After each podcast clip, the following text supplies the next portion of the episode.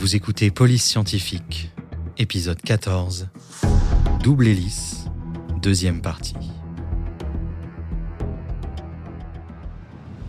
Dans la région rurale de Clay County, en Alabama, le long de la route 31, se trouve une petite ville partagée entre le passé et l'avenir. Ici, les anciennes façades des magasins côtoient un hôtel de ville ultramoderne. Les bonnes et les mauvaises nouvelles s'y propagent encore grâce aux bouches à oreille.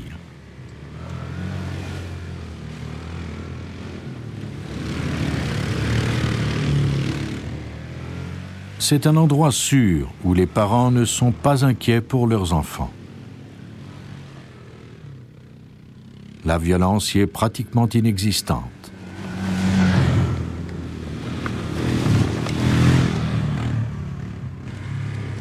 Le 22 juillet 1995, trois conducteurs de véhicules tout-terrain découvrirent un matelas brûlé en pleine forêt, sous lequel se trouvait quelque chose qui ressemblait à des eaux noircies. Ils contactèrent le shérif Ralph Toland, qui se rendit immédiatement sur les lieux. Les hommes rencontrèrent le shérif et lui indiquèrent le lieu de leur sinistre découverte. Cela ressemblait à un homicide. Toland établit une zone de sécurité autour de la scène, mais il ne pouvait pas faire le travail seul. Il devait s'assurer qu'aucun des indices ne serait détruit. Je me suis rendu sur les lieux et j'ai constaté ce qui était arrivé. J'ai vu le matelas calciné. Il ne restait que les ressorts posés par-dessus un squelette. J'ai demandé à mon équipe de tout arrêter. Je leur ai dit de retourner à l'entrée, au bord de la route, et leur ai demandé de surveiller l'endroit. Je voulais que les analystes judiciaires viennent nous aider à recueillir les indices. L'homme qui fut alors dépêché sur les lieux s'appelle Angelo Della Mana. Il travaille pour le département des sciences judiciaires de l'État d'Alabama. Della Mana ne sait jamais ce qu'il attend lorsqu'il répond à un appel. Quand on se rend sur la scène d'un crime, on espère qu'une zone de sécurité a été établie après la découverte du corps. On ne veut aucun intrus sur la scène du crime. On ne veut pas que les indices soient détruits. Il faut protéger les lieux et nous, analystes, commençons la cueillette sans rien déranger. Nous rapportons les indices au laboratoire et effectuons les analyses pour tenter de découvrir qui a commis le crime.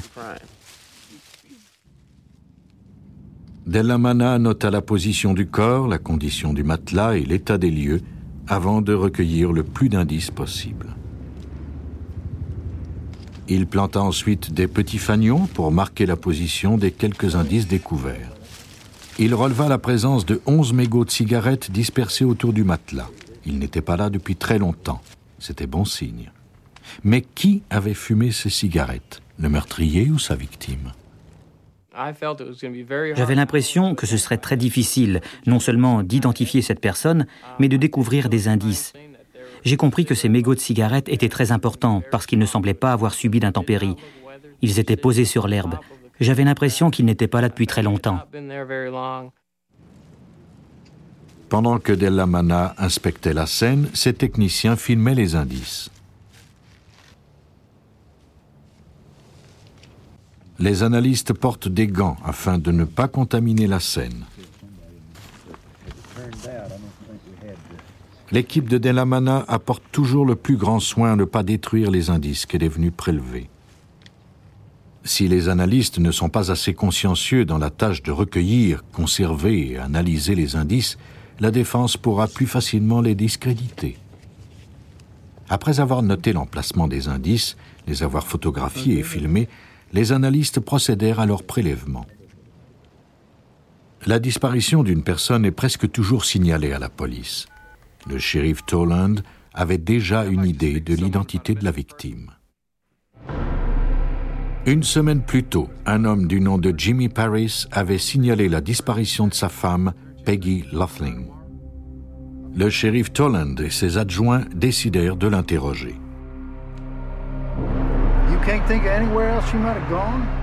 Personne n'ignorait que le couple se disputait et se battait souvent.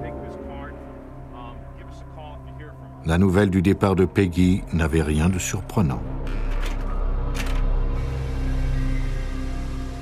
Pendant ce temps, le médecin légiste compara la colonne vertébrale de la victime à des radiographies de Peggy et détermina qu'elles étaient identiques. Jimmy Paris devint le suspect principal. Mais y avait-il des indices? Paris nia s'être rendu dans la forêt cette nuit-là. Delamana tentait de reconstituer le casse-tête, mais il lui manquait des éléments l'équipe de spécialistes n'avait découvert que des indices calcinés. Les seuls éléments utilisables étaient ces mégots de cigarettes. La réponse s'y trouvait peut-être. Il apprit par les enquêteurs que Peggy et Jimmy fumaient tous les deux. On peut commencer une enquête en se disant qu'on a peu d'indices, et les enquêteurs seront du même avis. Mais en tant que spécialiste en criminalistique, au moment où l'on découvre le petit indice qui suffira à prouver la culpabilité d'un suspect ou à innocenter un individu, l'émotion qu'on ressent à ce moment-là compense les longues heures de travail. S'il arrivait à prélever l'ADN à partir des mégots de cigarettes, il pourrait les comparer au code d'ADN de Jimmy et Peggy. S'il prouvait qu'ils s'étaient trouvés ensemble dans la forêt, Toland pourrait faire accuser Jimmy Paris. Delamana commença par éclairer les mégots à l'aide d'un rayon ultraviolet. Le rayon révéla les emplacements imbibés de salive. L'ADN peut être analysé à partir de salive et de cellules qui se trouvent sur nos lèvres. Il traça le contour de la portion qu'il voulait tester. Il découpa ensuite soigneusement cette portion et l'envoya au laboratoire pour y faire prélever l'empreinte d'ADN. Pour dresser le profil d'ADN, la première étape consiste à prélever un échantillon de sang, de salive ou quoi que ce soit qui contienne de l'ADN. Nous ouvrons ensuite une cellule et libérons l'ADN. Nous le nettoyons et cherchons des endroits précis du code génétique. Nous tirons ensuite des millions de copies de cet endroit afin qu'il soit assez gros pour être visible. Une fois que le profil d'ADN est effectué pour chaque personne en cause, nous les comparons aux profils d'ADN qui ont été dressés à partir des indices pour voir s'ils correspondent ou non. Il fut encouragé par ces résultats. Le laboratoire avait relevé l'ADN de deux personnes et deux des mégots portaient l'ADN des deux personnes simultanément, ce qui signifiait qu'elles avaient partagé certaines cigarettes. Dellamana parviendrait-il à prouver que ces deux personnes étaient bien Jimmy Paris et Peggy Laughlin? Il fut très facile d'analyser l'ADN de Paris, puisque ce dernier accepta de coopérer avec la police et donna un échantillon de son sang.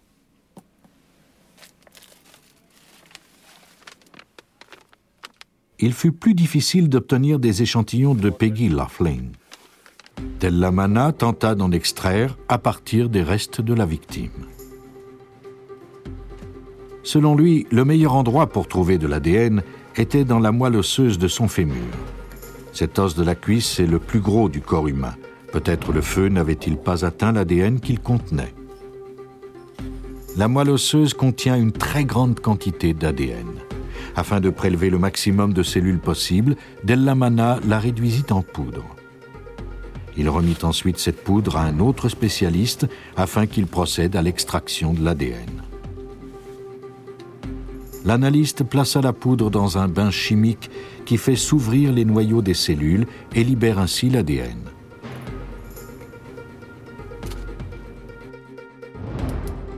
Une fois que l'ADN est dans la solution, on enlève les fragments d'os, de produits chimiques et autres impuretés. Le liquide est ensuite filtré, puis centrifugé. Ce qui a pour effet d'éliminer les débris pendant que l'ADN reste prisonnier du filtre. Bien que les scientifiques n'aient besoin que d'une seule cellule pour extraire l'ADN, les analyses sont plus faciles s'ils disposent de quelques milliers de cellules. Il n'y a pas très longtemps, les analyses requéraient des échantillons de la taille d'une pièce de monnaie. Aujourd'hui, les analystes parviennent à extraire l'ADN à partir d'une goutte de sang de la taille d'une tête d'épingle. Une fois l'ADN isolé, il est maintenant temps de l'analyser.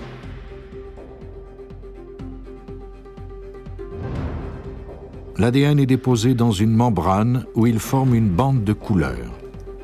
L'analyse de cette bande de couleur permet de déterminer la quantité d'ADN obtenue.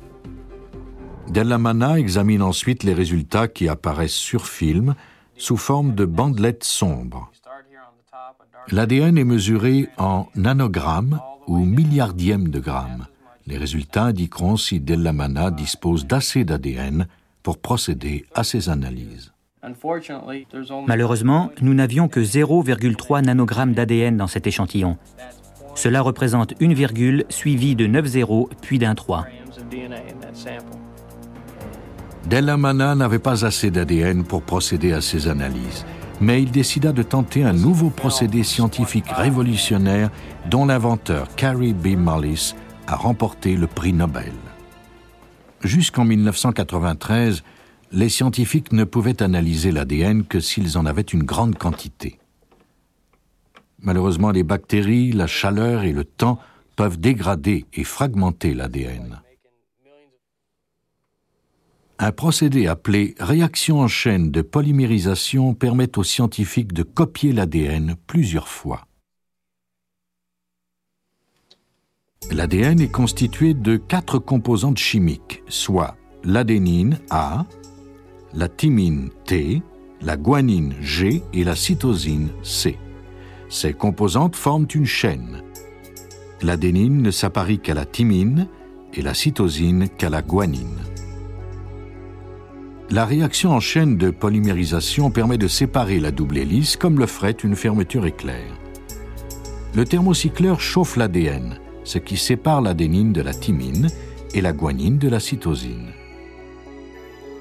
On ajoute de nouveaux produits chimiques à la solution et les deux moitiés de l'hélice les utilisent pour édifier une nouvelle chaîne complémentaire. La répétition de ce procédé permet ainsi de créer des millions de copies qui constitueront l'échantillon à analyser. Lorsque les scientifiques dressent le profil génétique d'une personne, ils n'utilisent pas la molécule d'ADN dans sa totalité. Ils n'analysent que certaines sections sur l'hélice. Si ces sections sont identiques sur les deux échantillons, cela signifiera que l'ADN provient bien de la même personne. Les analystes effectuèrent le procédé de réaction en chaîne de polymérisation à partir de l'os pour reconstituer plus d'ADN. Malheureusement, la trop piètre qualité de l'ADN ne leur permit d'analyser qu'une section alors que les procédures exigeaient la comparaison d'au moins deux sections. Y avait-il un moyen d'en trouver une autre? Partant du principe que l'ADN d'un enfant est la combinaison des codes génétiques des deux parents, Dellamana demanda aux frères et sœurs de Peggy Laughlin d'envoyer des échantillons sanguins afin de compléter le code d'ADN de la victime. Lorsque nous avons constaté que nous n'avions pas assez d'ADN pour terminer le profil de Peggy, nous avons utilisé des échantillons de tous ses frères et sœurs. Ces échantillons provenaient de partout aux États-Unis. Alors que Delamana poursuivait ses analyses, le shérif Toland reçut un appel l'informant qu'on avait découvert une camionnette abandonnée dans une ville voisine. La vérification de l'immatriculation confirma qu'elle appartenait à Jimmy Paris. À l'intérieur, les spécialistes découvrirent des traces de sang sur les parois et le plafond. Une partie du tapis avait été déchirée. Grâce à cette découverte, le shérif obtint un mandat de perquisition pour fouiller la résidence de Paris. Les enquêteurs espéraient découvrir quelque chose qui relierait Paris à la mort de sa femme, mais ils étaient dans l'impasse.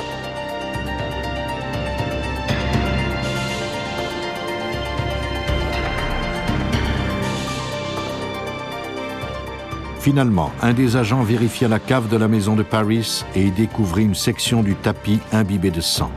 Le tableau commençait enfin à prendre forme. La découverte du tapis chez Paris le reliait à la camionnette.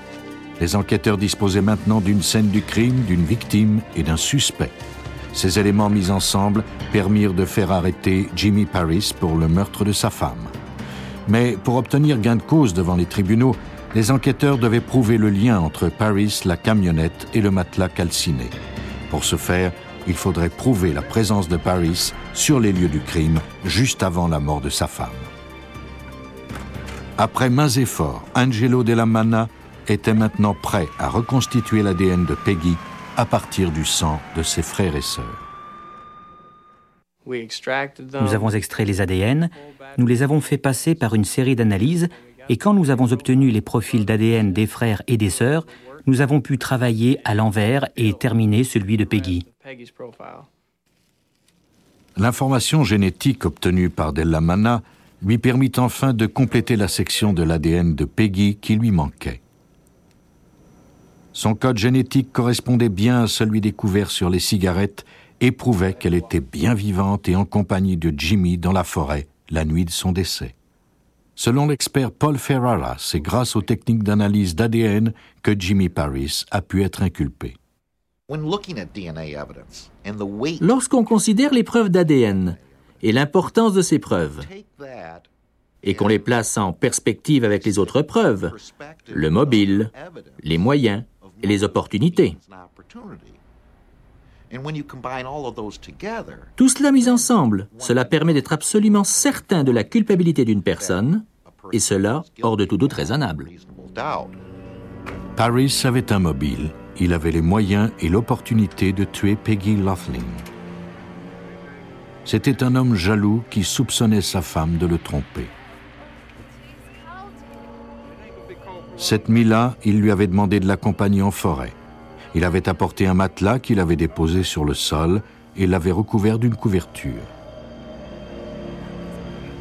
Peggy et Jimmy discutaient, fumaient, puis éteignaient leurs cigarettes sur le sol. Mais dans la salive et les cellules des lèvres se trouvait le code génétique du meurtrier qui n'attendait qu'à être découvert. Puis quelque chose avait provoqué la colère de Jimmy Paris et l'avait poussé à commettre ce meurtre. Paris savait qu'il devait détruire le corps pour ne pas être accusé. Il croyait sans doute que si la police ne parvenait pas à découvrir le corps, on ne parviendrait jamais à l'inculper de ce crime. Il ignorait que les quelques indices qu'il avait laissés derrière lui suffisait à le faire inculper.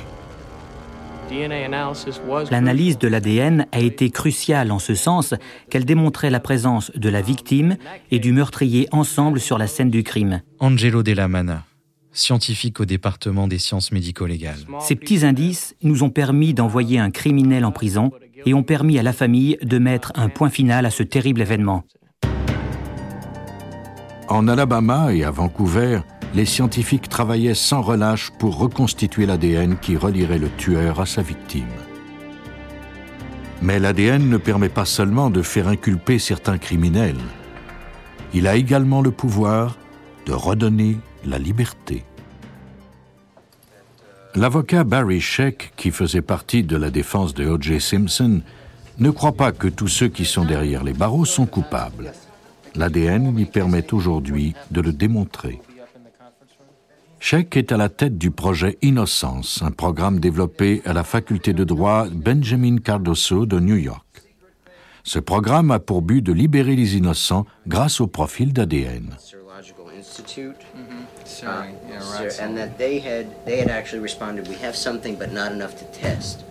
Sheck fournit son expertise.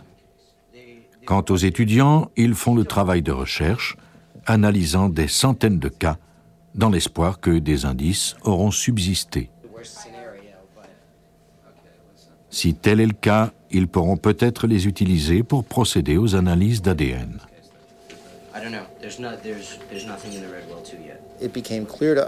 Il est devenu évident que l'ADN nous donne la possibilité de faire réouvrir de vieilles enquêtes et acquitter des gens condamnés il y a plusieurs années. Barry Sheck, directeur du projet Innocence. Nous pressentions que plusieurs personnes étaient peut-être innocentes. Depuis ses débuts en 1992, le projet Innocence a permis de faire acquitter 30 personnes sur les 40 qui ont été libérées grâce aux preuves fournies par l'ADN. Le FBI a récemment démontré que les analyses d'ADN permettent d'innocenter des suspects dans 25 à 30% des cas. Bien que nous ignorions le nombre d'innocents incarcérés par erreur, des organismes tels que le projet Innocence permettent de corriger cette situation. Il y a ces cas de personnes condamnées qui ont toujours proclamé leur innocence.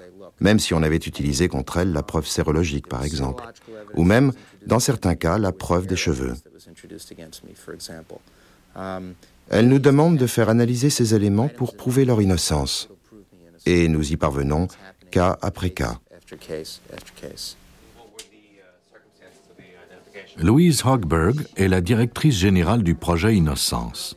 En 1993, un prisonnier fit appel au service de l'organisme. Il espérait que l'analyse d'ADN prouverait son innocence dans le cas d'un viol. Troy Webb nous a écrit pour la première fois en 1993.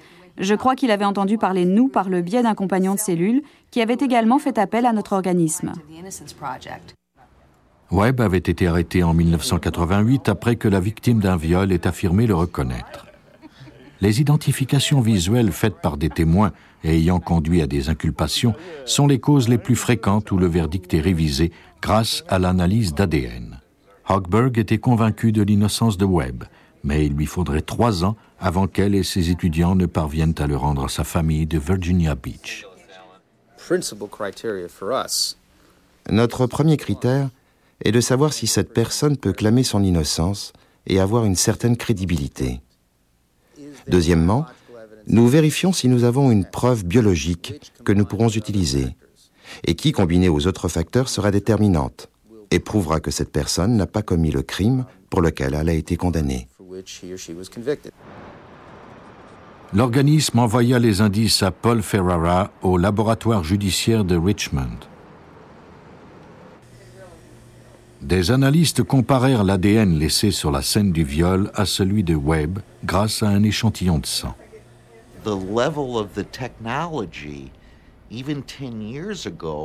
Le niveau de technologie était tel il y a dix ans que nous ne pouvions pas éliminer Troy Webb en tant que suspect. Paul Ferrara, directeur d'un laboratoire de tests ADN.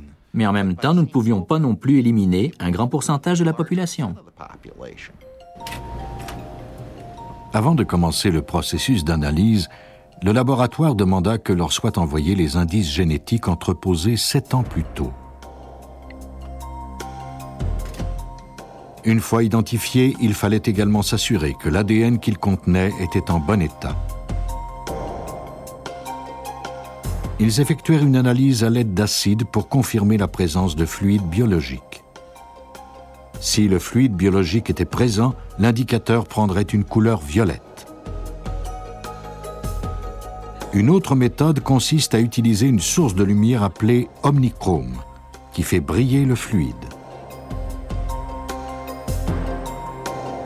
Si l'analyste cherche des traces de sang pour son analyse de l'ADN, elle se servira d'un produit chimique appelé luminal, qui détecte la plus infime quantité de sang.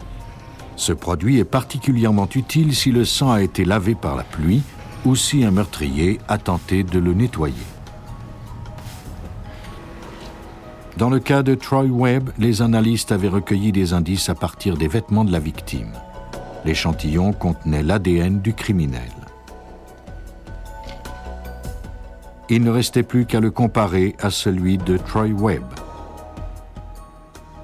L'analyse d'ADN consiste à comparer la longueur des fragments du code génétique en des endroits spécifiques sur la double hélice. Les analystes placent les sections d'ADN qu'ils veulent comparer dans une matrice gélatineuse. L'ADN est chargé négativement. Les analystes utilisent ensuite une charge positive qui le fait avancer dans la gélatine. Les fragments les plus longs voyagent plus lentement que les courts. Deux fragments de même longueur voyageront à la même vitesse.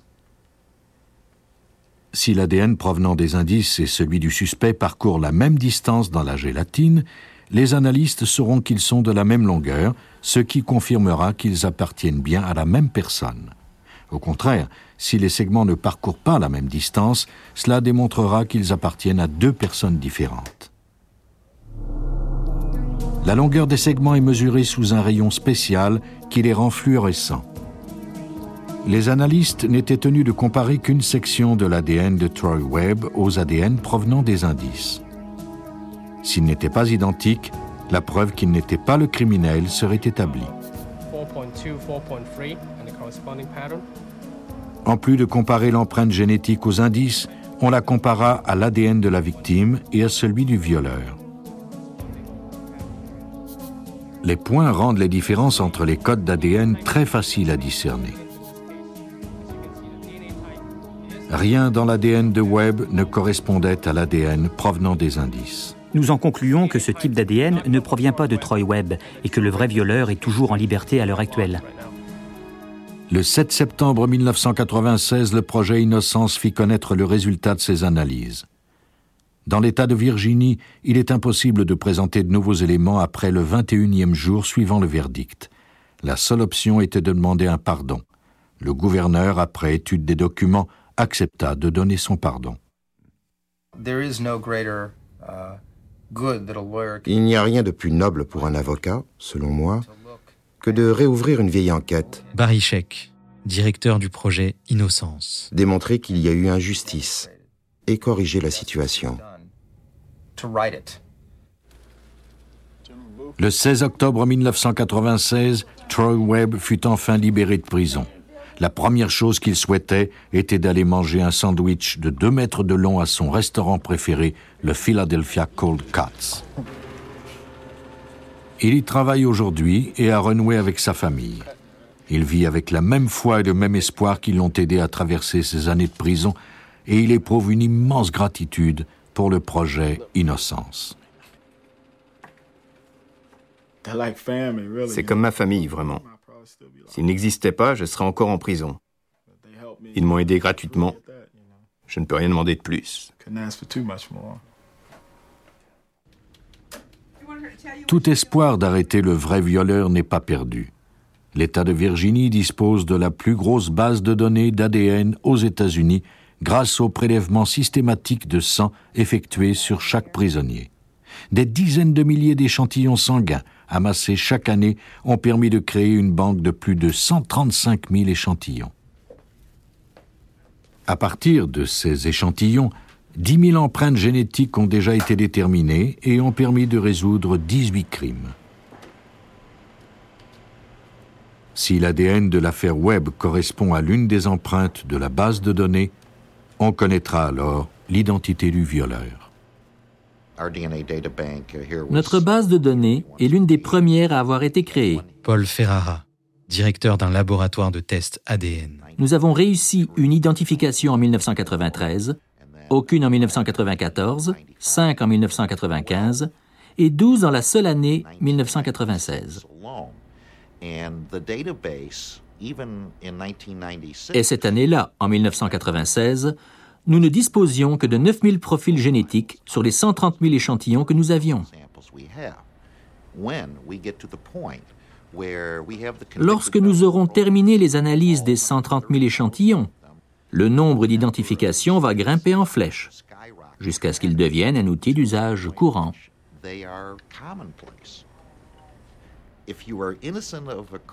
Si l'on est innocent, la technologie de l'ADN est la meilleure alliée. Mais si au contraire on est coupable, elle deviendra la pire ennemie. La technique de l'empreinte génétique en est encore à ses premières armes. Mais son potentiel est inestimable. En seulement dix ans, la double hélice de l'ADN s'est hissée parmi les outils les plus précieux des nouveaux détectives dans leur lutte contre le crime.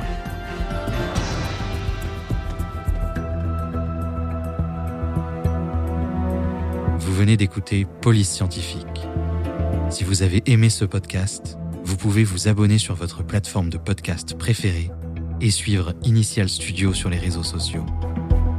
Police Scientifique est un podcast coproduit par Initial Studio et New Dominion Pictures, adapté de la série documentaire audiovisuelle New Detectives, produite par New Dominion Pictures. Cet épisode a été écrit par Steven Zorn et Lynn Waltz. Il a été réalisé par Greg Francis. Production exécutive du podcast, Initial Studio. Production éditoriale, Sarah Koskiewicz, Mandy Lebourg et Astrid Verdun assisté de Sidonie Cotier. Montage, Camille Legras, avec la voix de Benjamin Septem-Ours.